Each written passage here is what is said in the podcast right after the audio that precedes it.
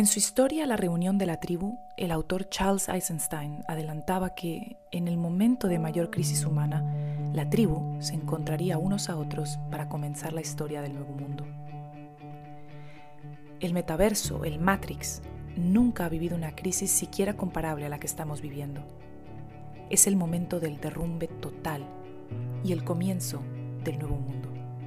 Por lo menos es nuestra responsabilidad comenzarlo.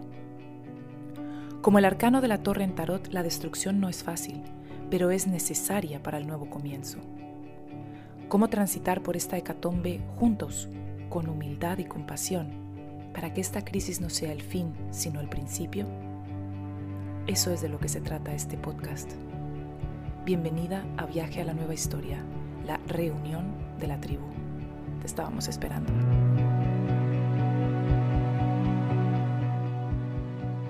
Bienvenida amiga de nuevo a Viaje a la Nueva Historia, la reunión de la tribu, donde como venimos haciendo desde hace unas semanas, los miércoles hablamos de autosoberanía de salud, poner tu salud en tus manos. Recuerda que, lo decimos siempre, la medicina alopática, que es la medicina a la que estamos acostumbrados, no está hecha para mantener ni para recuperar la salud cuando la hemos perdido. Está hecha muy bien y muy bien hecha para salvar vidas en caso de una emergencia, si tenemos un accidente, si tenemos una infección, si nos rompimos y hay que volver a pegarnos, pero le estamos dando un trabajo que no le corresponde o que aunque quisiera hacer, no sabe hacer. Por lo tanto, recuerden siempre que no culpamos a los médicos Muchos de ellos ya se han dado cuenta de esto y deciden, además de la medicina alopática, también practicar lo que se llama medicina alternativa o funcional. Recuerden que se llama alternativo simplemente porque no va en línea con la narrativa oficial. Es diferente a lo que llamamos la ciencia de la antigua historia y simplemente por eso se llama alternativa o pseudocientífica o pseudociencia no es porque no sea, no es porque sea cuestionable, no es porque sea un mito, no es porque sea irreal, es simplemente porque no corresponde a la ciencia de la, la, ciencia aceptada. Recuerda que en este mismo podcast tenemos un episodio en el que hablamos de la ciencia. Búscalo. En estos momentos déjame ver, porque si te interesa todo este tema de, la ciencia, del porqué, de qué es la ciencia de la antigua historia, de a qué me refiero. Eh, estoy hablando de ello en el episodio número 7 del podcast que se llama Soy negacionista, cómo entra la ciencia en la nueva historia.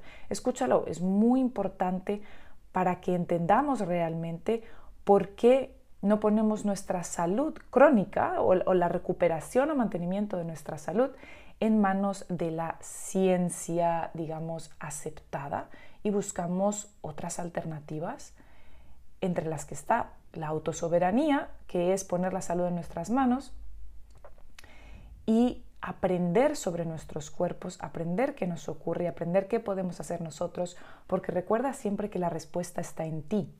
La respuesta no la vas a encontrar fuera de ti, no la vas a encontrar en, una, en un medicamento, Em, los problemas de menstruación no son una deficiencia de píldora, ni los problemas hormonales son deficiencia de píldora, ni el dolor de cabeza es una deficiencia de ibuprofeno, ¿sí? ni nada de lo que, ni, ni el colesterol es una deficiencia de estatinas. Por lo tanto, no vamos a encontrar allí las soluciones y cuando somos capaces de darle a nuestro cuerpo lo que él necesita, lo que nos pide, él solito es capaz de solucionar el aparente problema que hay, que muchas veces no hay tal problema, pero nos hacen creer que sí tenemos un problema. Pero si hay problema, nuestro cuerpo va a ser capaz de solucionarlo cuando le damos y tiene acceso a aquello que necesita. Entonces, hemos hablado muchísimo, de hecho, de lo que más hablamos es del metabolismo y del metabolismo lento y de cómo la mayoría de la gente tiene el metabolismo lento, tiene el metabolismo desacelerado, dañado, que no quiere decir lo mismo que esté roto de por vida. Lo bueno que tiene el metabolismo es que se puede recuperar si nosotros cambiamos nuestros hábitos y si dejamos de ponerle la carga que le ponemos al cuerpo. Entonces muchas personas me escriben preguntando que, mm, que, cómo hacen para acelerar el metabolismo si tienen hipotiroidismo. Y el caso es que hipotiroidismo y metabolismo lento es lo mismo. Entonces sería lo mismo recuperar la función metabólica que recuperar la función tiroidea. Por supuesto, también tenemos el caso del, hipotiroidismo de Hashimoto, que es un hipotiroidismo autoinmune. Y en este caso, ese, hipotiroidismo puede que no esté creado. Fíjate que siempre les digo una cosa, y es que solo existe una enfermedad que es la enfermedad metabólica. O nuestras células funcionan y respiran bien o no funcionan y respiran bien.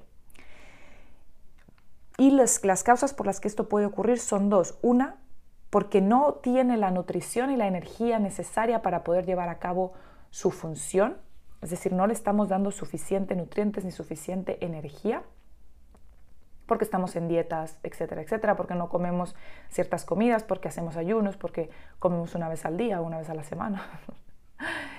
y otro motivo es por tóxicos medioambientales, tóxicos a nuestro alrededor, tóxicos que nos ponemos sobre la piel y tóxicos que ingerimos en manera de comida, de alimento.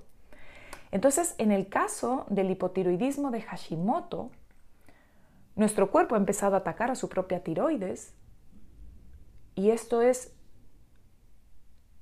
normalmente por el segundo punto por el que se puede dañar el metabolismo, que es estamos ingiriendo de alguna manera un tóxico o varios tóxicos que han ido dañando nuestro cuerpo, han ido dañando nuestro intestino, que el intestino está muy ligado a la salud general. Y por lo tanto nuestro cuerpo decide empezar a atacarse a sí mismo y unas personas desarrollan hipotiroidismo de Hashimoto, pero otras personas desarrollan cualquier otra enfermedad autoinmune. Recuerden que los genes no son nuestro, no son nuestro futuro, no son nuestra condena, los genes son una simple... Los genes cargan la pistola y nuestro estilo de vida la gatilla. Tú puedes tener los genes de cualquier cosa, pero si tú no los gatillas, ellos nunca te van a molestar o nunca se van a expresar.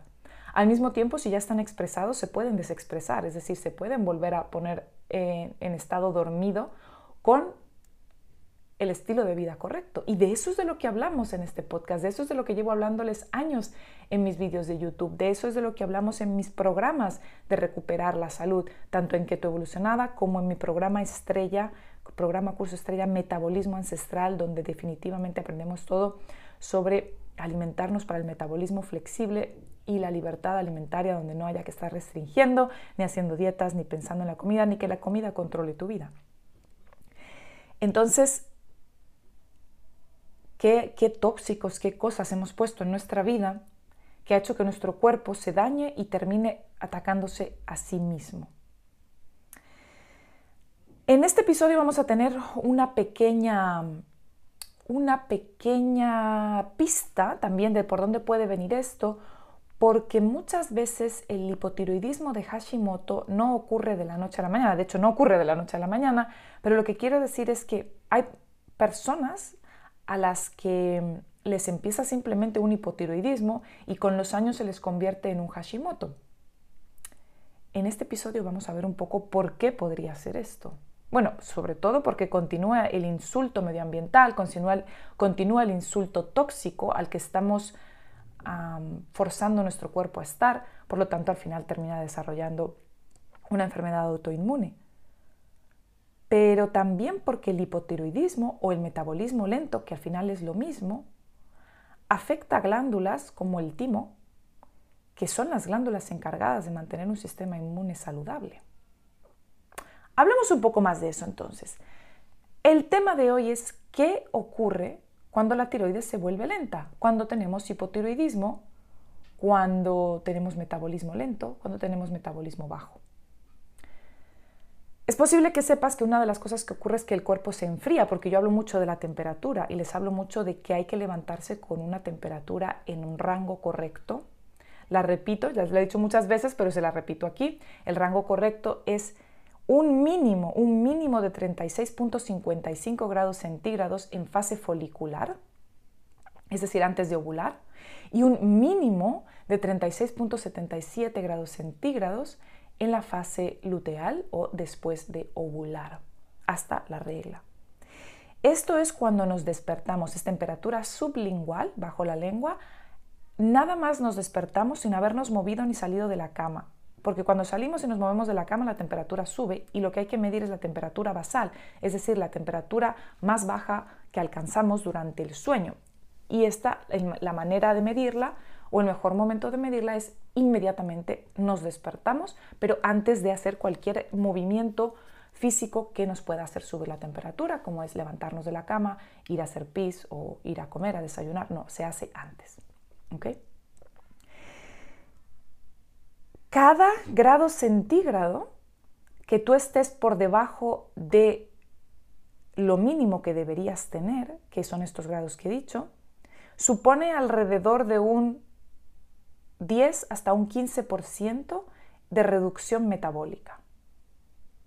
¿Ok? Es decir, que cada grado por debajo, tu, tu metabolismo está funcionando hasta un 15% más lento de lo que debería. Esto ya lo hemos dicho antes para personas que solamente entienden números. esto vendría a ser como que, por ejemplo, en una alimentación que tuviera, no sé, 2.000 calorías al día, esta persona estaría, estaría quemando unas 250 o más calorías menos al día. ¿Ok?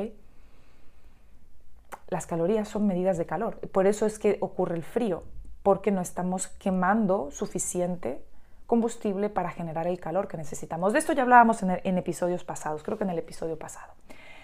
Entonces, tenemos un cuerpo frío y muchas personas notan que siempre tienen las manos, los pies y la nariz fríos, incluso a pesar de que no esté haciendo frío. O de que otras personas, incluso aunque esté haciendo un poquito de frío, otras personas mantienen sus manos, pies y nariz cálidos, pero tú no, tú siempre los tienes fríos incluso en verano, incluso cuando no hace frío, incluso cuando se está a gusto y te cuesta mucho calentarlos. Pero además de esto, pueden producirse muchísimos problemas de salud. Recuerda que el metabolismo lento, el metabolismo dañado, es la única enfermedad que existe. Y de ahí salen todos los síntomas que pueden ser todos los síntomas que la, la farmacia llama enfermedades o la, o la, medicina alopática llama enfermedades, que son más de 30.000. Entonces no tienes una enfermedad, tienes síntomas. Tienes los síntomas que te está dando el metabolismo que no está funcionando bien. El metabolismo es la respiración celular y la producción correcta y abundante de CO2 y de calor. ¿Ok? Recuerda, recordemos que la tiroides es la conductora de todos los procesos metabólicos de nuestro cuerpo. Por lo tanto, si la tiroides está funcionando mal, todos los sistemas del cuerpo pueden verse afectados. Todos, porque la tiroides conduce todos los procesos metabólicos del cuerpo. Por lo tanto, dependiendo de, nuestro, de nuestra genética, a lo que seamos más susceptibles, eso lo vamos a gatillar. Y entonces nos van a empezar a dar cosas. Y una cosa muy importante que quiero que sepan, porque esto es un mito y hay que acabar con este mito, es que piensan que el metabolismo es simplemente estar gordo o estar flaco y que una persona con un metabolismo lento está gorda y, y una persona con un metabolismo rápido está delgada. Y que si eres delgado, entonces necesariamente es que tu metabolismo está bien, es un metabolismo rápido, porque eres delgado. Y esto es un mito. Si tu tiroides está afectada, tu tiroides y tu metabolismo están bajos, Tú puedes tener problemas de exceso de peso, de obesidad, o incluso puedes tener problemas de no engordo ni aunque me coma toda la comida que se me pone por delante. Que tú seas delgado no quiere decir que tu metabolismo sea rápido o esté funcionando óptimamente. Porque obviamente un metabolismo lento, que ya lo hemos dicho, que está funcionando a mínimos, puede hacerte ganar peso. Pero ¿Qué ocurre cuando el metabolismo está lento?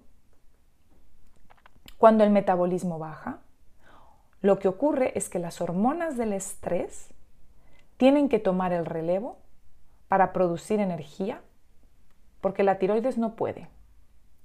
Recuerden que si me han escuchado en mis, en mis en vivos, muchas veces les he hablado de esta analogía, que es que la tiroides sería como el sistema de calefacción de una casa, el sistema de calefacción por gas de una casa, que es un buen sistema que calienta toda la casa y no importa si es una casa, una mansión gigante de 20 habitaciones, la caldera de gas puede mantener toda la casa caliente y, por las horas que sea, obviamente usando la energía que tiene, mientras tenga energía, mientras tenga, mientras tenga suficiente gas, mientras se le esté proporcionando suficiente gas, esa caldera de la casa puede mantener una casa de cualquier tamaño a una temperatura fantástica y funcionando sin ningún problema.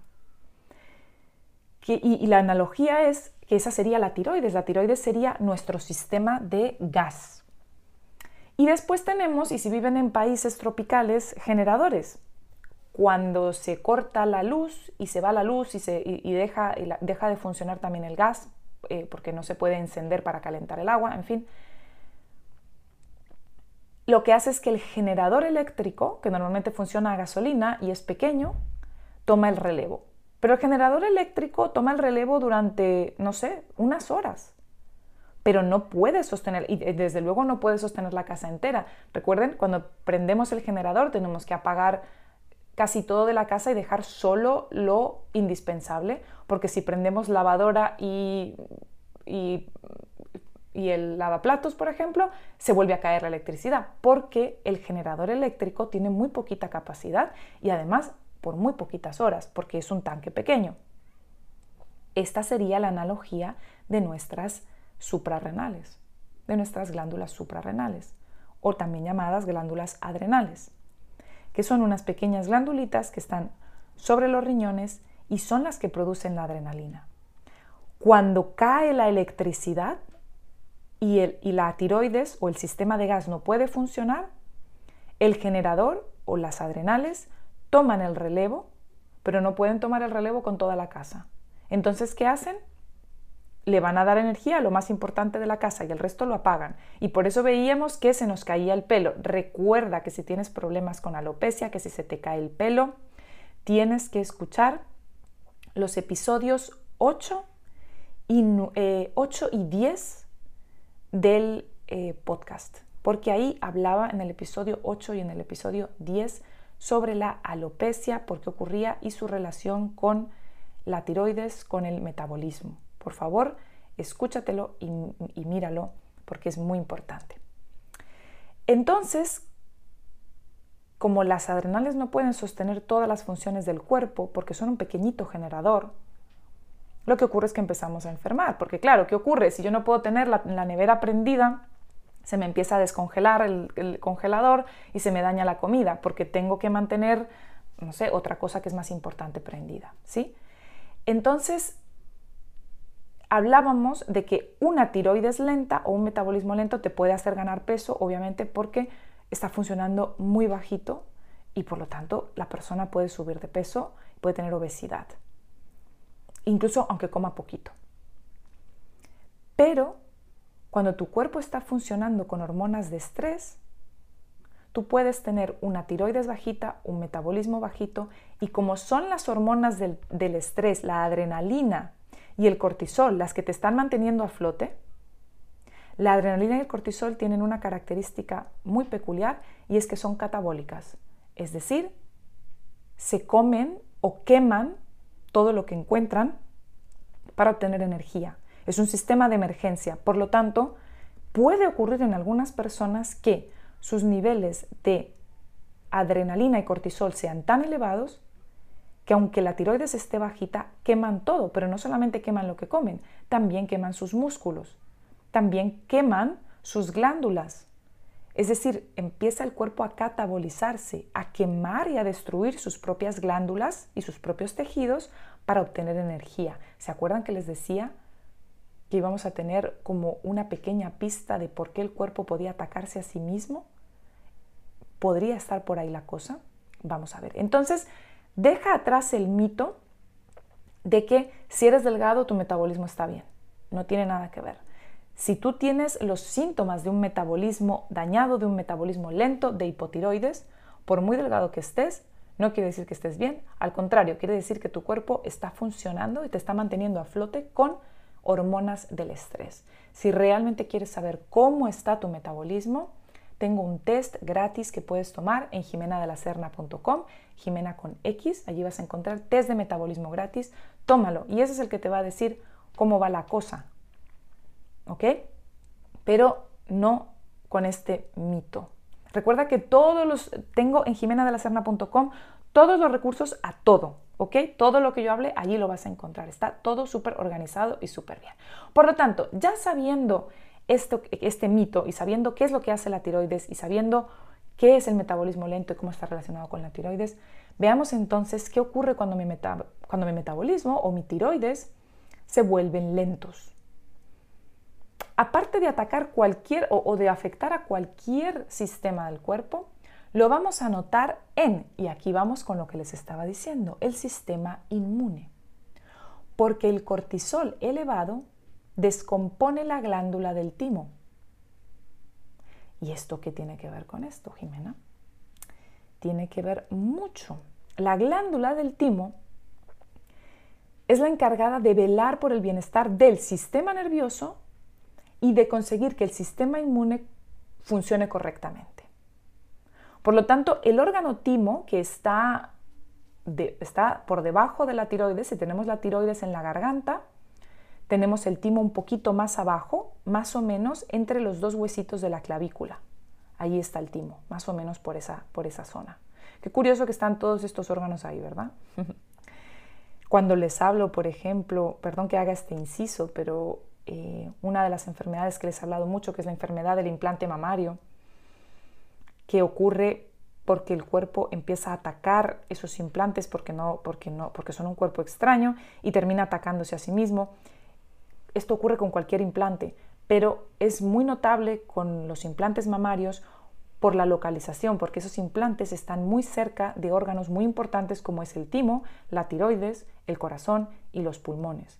Por lo tanto, y, está muy cerca además del sistema linfático, de la mayoría de los nódulos linfáticos. Por lo tanto, eh, los implantes mamarios suelen ser especialmente nocivos, aunque lo son todos los de cualquier parte del cuerpo, pero especialmente, digamos, agresivos por la zona en la que están. Entonces, la importancia del timo, para no irnos por, por otro lado, Dime si te gustaría, por cierto, que hable más sobre la enfermedad del implante mamario, si esto sería interesante, importante. Déjamelo en los comentarios, por favor. La importancia del timo radica en su capacidad para producir células que pueden preservar al organismo de agentes patógenos, de cualquier ataque, ¿verdad? Sin esta glándula, sin el timo, el ser humano nos podemos ver eh, afectados o atacados por diferentes infecciones, por cánceres y por otras enfermedades sin tener la capacidad de defendernos. Por lo tanto, se considera que el timo es un órgano linfoide primario y las defensas del organismo se deben en gran medida a la acción del timo. Entonces, ¿qué pasa si nuestro cuerpo, por el cortisol elevado continuamente de manera crónica, empieza a consumir la glándula del timo? Empezamos a tener problemas del sistema inmune.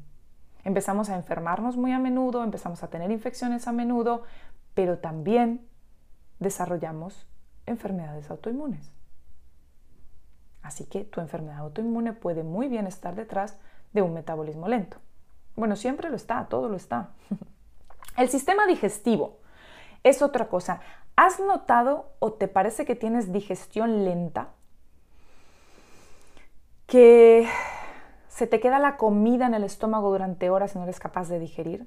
Una digestión debería hacerse saludable en una hora, en dos horas, deberías estar perfecta. No deberías estar todo el día con la sensación de que no digieres. Muy común las grasas y las carnes.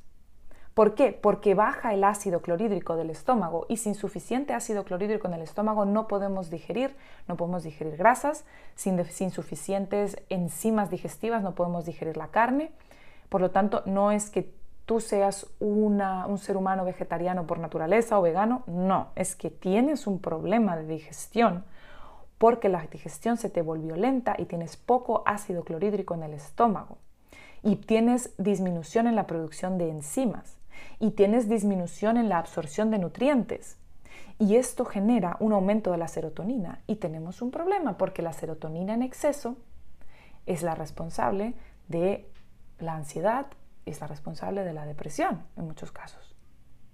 Es un problema con la regulación de la serotonina y viene por un sistema metabólico lento, por una tiroides lenta. Así que si también te han dicho que tienes problemas con ansiedad y con depresión, también podría estar por ahí no es el único motivo por el que puedes tener problemas con la ansiedad y la depresión. Recuerda que en los otros episodios del podcast y, en mis en vivos y todo siempre hablamos de que em, la depresión cuando no es por algo fisiológico, como en este caso, es simplemente porque tu corazón sabe que, es, que la antigua historia y que el mundo, no, por ahí no va la cosa, se te ha intentado separar y separar a tu, a tu espíritu, a tu alma, del espíritu y del alma del mundo, de los demás y de todo. Y como no podemos vivir más en ese matrix y en esa mentira, podemos entrar en depresiones y en ansiedad, porque nos damos cuenta de que ahí no es donde queremos estar y tenemos deseo de ir a donde tenemos que ir. De todo esto hablamos en el podcast eh, los domingos cuando hablamos de los temas de, de viajar hacia el nuevo mundo. ¿okay? Pero cuando es por una causa fisiológica, podíamos tener esta, este motivo. Otro problema que podemos ver es problemas con la detoxificación del cuerpo. Tantas personas que me preguntan que si se toman el jugo de no sé qué planta o el jugo verde de no sé qué o el jugo de la zanahoria o el jugo de no sé qué, que para desintoxicar el hígado y los riñones. Mi gente, el hígado y los riñones necesitan una cantidad de nutrientes y de energía adecuada para poder llevar el proceso de desintoxicar. Entonces, primariamente, principalmente, lo que necesitamos es una cantidad de energía adecuada, es decir, un metabolismo que funcione de manera óptima, que genere CO2 y que genere calor, es decir, que tenga mucha energía para gastar, para que em, para que puedan funcionar bien nuestros órganos. Recuerden que tenemos el episodio en el que hablamos de por qué quieres tener 37 grados centígrados, que si no estoy mal es el episodio de la semana anterior a este, y ahí hablamos de todos estos temas. Esto digamos que es la continuación de ese episodio. Ya hablamos de por qué quieres tener 37 grados, por qué es necesario que los tengas y aquí estamos como profundizando un poquito más en todos los temas que vimos en ese episodio. Así que muy importante que te lo escuches, el episodio del miércoles de la semana pasada, y ya te voy a decir qué número fue ese. Si no estoy mal, ese es el, episodio número 11. Sí, exacto, es el episodio número 11. ¿Por qué necesitas 37 grados para recuperar la salud y el metabolismo? Muy importante que te lo escuches si estás escuchando esto. Si tienes sospechas de problemas metabólicos, si tienes hipotiroidismo o si sospechas que lo tienes o si estás escuchando esto y te parece interesante, te tienes que escuchar el episodio número 11. ¿Ok? Baja líbido. Las hormonas sexuales se suprimen muy rápidamente cuando no tenemos suficiente energía celular, cuando no hay suficiente metabolismo. ¿Ok? Y además de eso, la tiroides baja puede aumentar el estrógeno disminuir la progesterona y reducir la testosterona. Por lo tanto, nos deja con cero líbido. Es posible que una de las causas por las que más me contactan muchas mujeres es porque no tienen líbido. Y otro motivo es porque toman la píldora o, o métodos anticonceptivos hormonales o antidepresivos o cualquier medicamento, casi la mayoría de los medicamentos uno de los efectos secundarios es una disminución de la libido. Pero incluso en mujeres que no están tomando nada o que no han tomado nada de esto, común, muy común esa libido baja, esa falta de libido es un síntoma muy, muy, muy común del el hipotiroidismo o del metabolismo bajo. Y además recuerda que tenemos un problema en cuando aumentamos el estrógeno, cuando la tiroides está bajita, aumenta el estrógeno y disminuye la progesterona. Y esto es un problema que nos lleva a la dominancia de estrógeno o al exceso de estrógeno en el cuerpo que causa a su vez muchísimos problemas. Necesitas escucharte el episodio número 4 y el episodio número 6 del podcast donde hablo todo sobre el exceso de estrógeno, la dominancia del estrógeno, qué puedes hacer, sobre todo siempre qué puedes hacer por mejorarlo. Y ahí hablamos y ahí puedes encontrar la respuesta de por qué tu libido está tan bajita. ¿Ok? Fertilidad es otra cosa que puede afectar por los mismos motivos que veíamos sobre la libido. Si tu cuerpo no está sano, si tu cuerpo no tiene energía, si tu cuerpo no tiene nutrientes, no se sentirá lo suficientemente seguro para gestar un bebé. Por lo tanto, olvídate, imposible. Después se meten, de verdad, es como que el pasatiempo favorito hoy en día es ir a tratamientos de fertilidad. Parece que las mujeres ya no se pueden quedar embarazadas por sí mismas. Y recuerden que no sé si me parece que es hasta en un 70%, el motivo por la falta de fertilidad está en el hombre y no en la mujer. Después es la mujer la que tiene que someterse a todas estas cosas cuando en realidad hasta un 70 o si no es que es más por ciento de los casos es el hombre, es el varón el que tiene problemas. Y el varón tiene problemas por los mismos motivos, por un motivo de bajo metabolismo. ¿Ok? Pero antes de meter a las mujeres en estos tratamientos de fertilidad que son una bomba, que es de verdad lo peor que se le puede dar a una mujer y al bebé que va a tener, primero deberíamos plantearnos por qué mi cuerpo no se queda embarazado. ¿Será porque no puede? Y entonces, ¿qué hago yo? Voy y lo fuerzo. Vas a quedarte embarazada porque lo digo yo, porque la ciencia lo dice y porque lo impongo por mi fuerza. Imagínense el daño que eso te está causando y causa al bebé que viene también. Si el cuerpo no puede, no podemos forzarlo a que haga algo que no puede hacer. Podemos forzarlo, pero después vienen muchísimos problemas para la mamá y para el bebé. Muchísimos. Por lo tanto, para recuperar la fertilidad hay que tener una buena cantidad de energía disponible. El cuerpo cuando tiene energía disponible ovula, cuando y, ovula y es capaz de llevar a cabo la, gestación también, si es que no hay otros problemas por ahí. Pero en general, con un buen nivel de energía, vamos a ser capaces de llevar a cabo esa gestación. El colesterol aumenta. Ya les he dicho muchas veces que al colesterol no hay que tenerle miedo, ¿ok? Sobre todo si tenemos un buen nivel de triglicéridos.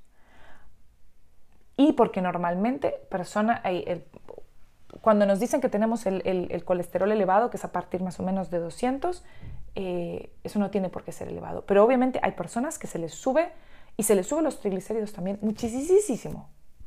¿Ok? Incluso en alimentaciones supuestamente saludables o incluso en keto o incluso en low carb o en paleo o demás, se les sube mucho el colesterol se les suben los triglicéridos y se les sube el colesterol también muchísimo, pero muchísimo estoy hablando de números 500, 600 y más. Y los triglicéridos también altísimos. ¿Por qué? El colesterol descontrolado de esta manera es otro síntoma muy, muy evidente de una tiroides lenta y de un metabolismo lento. Porque para poder, el, colesterol, ¿para qué está ahí? El colesterol está a, través o a partir del colesterol. Si se acuerdan, ya lo hablábamos en el otro episodio, a partir del colesterol creamos nuestras hormonas. ¿Ok? Creamos nuestras hormonas esteroideas a través del colesterol. Pero para hacer esa conversión de colesterol a hormona, necesitamos la hormona tiroidea si el metabolismo, si la tiroides está lenta y no está produciendo suficiente hormona, no podemos convertir el colesterol en, las hormonas que necesitamos. Por lo tanto, se nos descontrolan las hormonas, tenemos hormonas bajísimas, eso afecta por supuesto la fertilidad, afecta la libido, afecta todo, pero además sube el colesterol porque el colesterol no se puede usar correctamente y está por ahí flotando sin que lo podamos usar.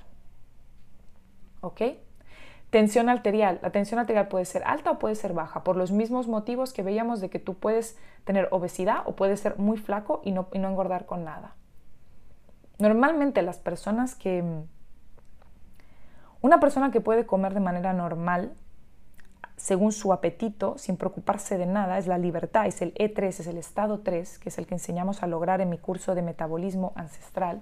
Podemos comer con una libertad absoluta, sin estar pensando en nada, así que la comida controle nuestra vida cada vez que tengamos hambre, hasta que estemos satisfechos, aquello que nos guste dentro, por supuesto, de la alimentación real, sin ningún problema y sin nada, eh, y mantienen la homeostasis, un cuerpo bien formado, un cuerpo con su grasa, un cuerpo con su músculo, con su fuerza, con su todo, es una cosa. Pero otra cosa son personas que comen literalmente como si no hubiera fin y son excesivamente delgados. O sea, son muy delgados, no son un físico, digamos, un físico, sí, normal, sino que es una delgadez muy, muy marcada, son esta típica, esta típica persona que no puede ganar músculo, que por mucho que entrene no gana músculo y que si se mueve un paso, quema, quema el músculo que tiene. Esto es por un alto nivel de hormonas eh, del estrés.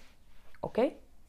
esto es muy típico, el catabolismo, eso se llama catabolismo y esto es muy típico de tener hormonas del estrés elevadas.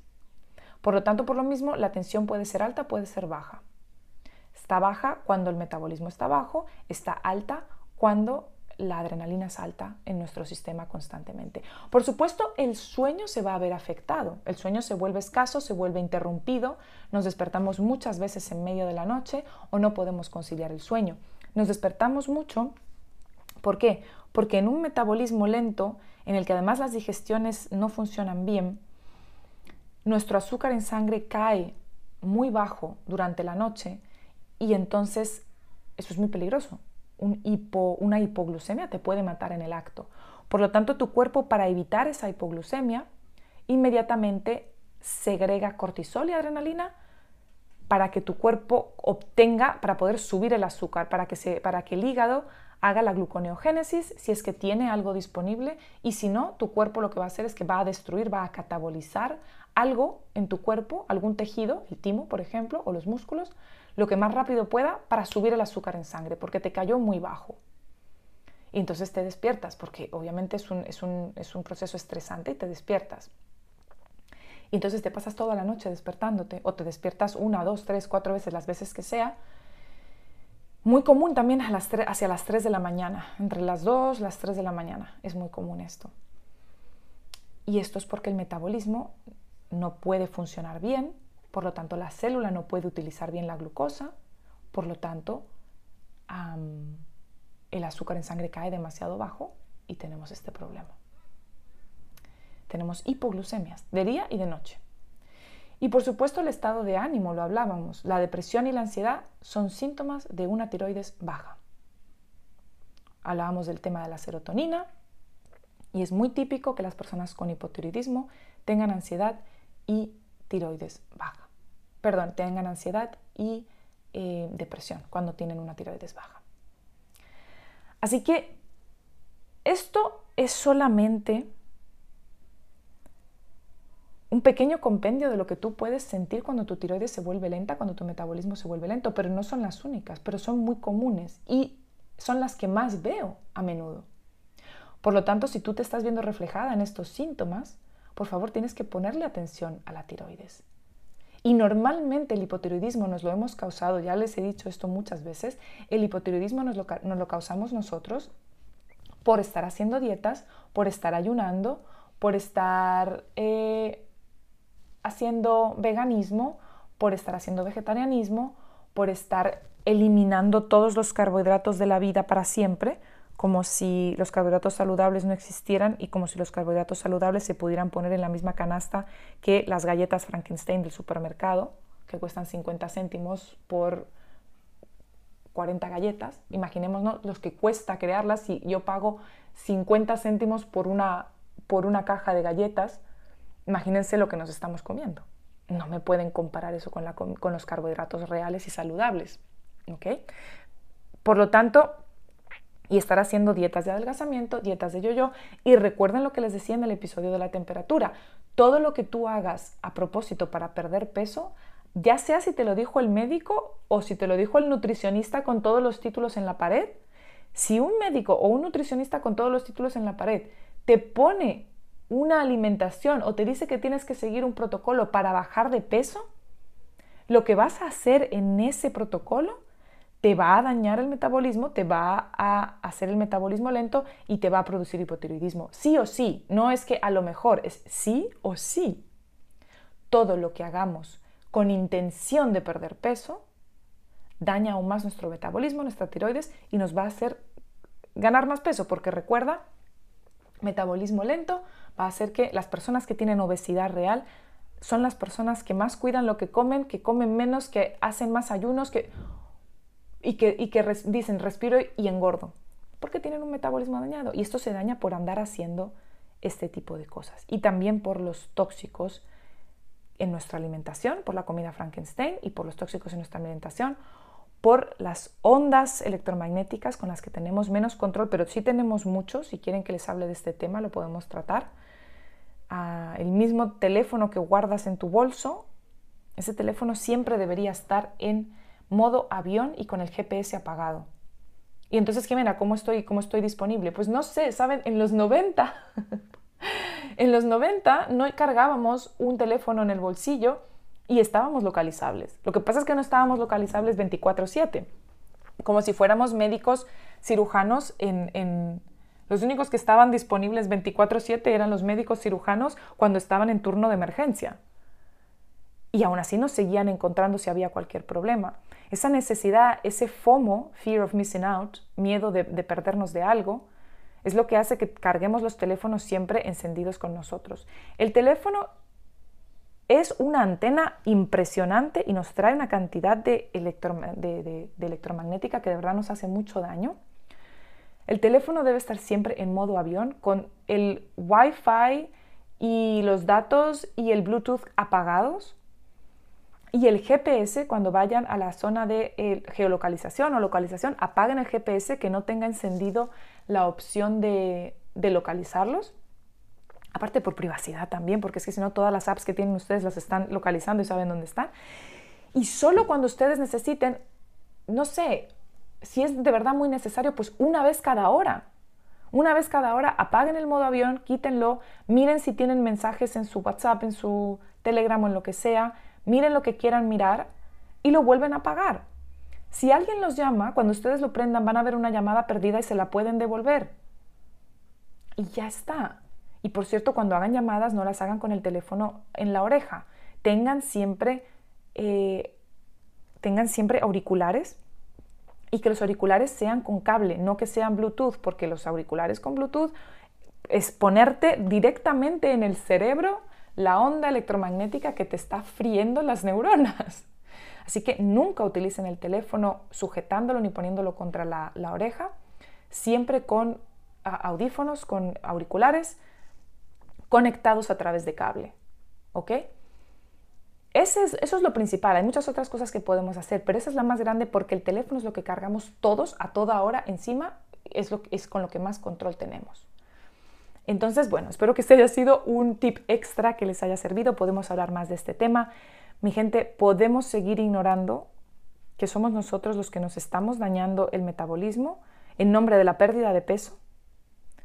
O podemos empezar a entender que debemos trabajar en nosotros en por qué tenemos esa obsesión con la pérdida de peso y en que la salud nada tiene que ver con la pérdida de peso y que de verdad también educar a nuestros doctores cuando nos digan tienes que comer menos y moverte más. Déjame siempre en los comentarios, por favor, qué te ha parecido este episodio. Quiero comentarte algo ahora que me acabo de acordar. Eh, la app Substack, te lo voy a poner el link en los comentarios, la app Substack, que es donde yo, ah, donde yo publico todos mis posts y todos mis, y todos mis podcasts. Digamos que es mi blog y allí todo lo que yo publico aparece allí. Acaba de sacar una app gratuita que te la puedes descargar. Te voy a dejar el link para que te la puedas descargar. De momento es solo para iOS, para teléfonos Apple, pero pronto saldrá también para Android. Y teniendo la app, lo que va a ocurrir es que vas a tener mi blog. Después solamente tienes que buscar mi blog, inscribirte a él y vas a tener mi blog dentro de la app. Todo, cada vez que yo publique algo, te va a llegar la notificación si tú quieres, lo vas a poder leer, lo vas a poder escuchar y no vas a tener que estar buscándome en todas las redes sociales ni en todas partes, allí lo vas a tener todo. Me parece fantástico, así que si quieres, si es algo que te llama la atención, te dejo en, los, en las notas de este podcast el link a la app en, en la App Store para que te la descargues gratuita y para que puedas, también el link para que te suscribas a mi, a mi blog y allí te llegue absolutamente todo siempre sin que tengas que estar tú buscándolo y pendiente de 40 sitios mandándote abrazos muy grandes de autosoberanía para que nos veamos más saludables en el siguiente episodio. Gracias por escuchar Viaje a la Nueva Historia, la reunión de la tribu, conmigo, Jimena de la Serna. Este podcast y el 99% de mi contenido te lo ofrezco completamente gratis, dependiendo solamente del apoyo de seguidores como tú. Si quieres apoyar este viaje a llegar lejos, te puedes suscribir a mi canal, a mi blog y podcast en jimenadelacerna.com. Recuerda que toda acción, por pequeña o anónima que parezca, tiene un efecto mariposa inimaginable. Si cada que recibes una pieza de contenido mía que te inspire o ayude, la compartes con una sola persona de tu círculo, estarás pavimentando el camino del viaje al nuevo mundo y la reunión de la tribu será imparable. Gracias por viajar juntos. Nos vemos en el siguiente episodio.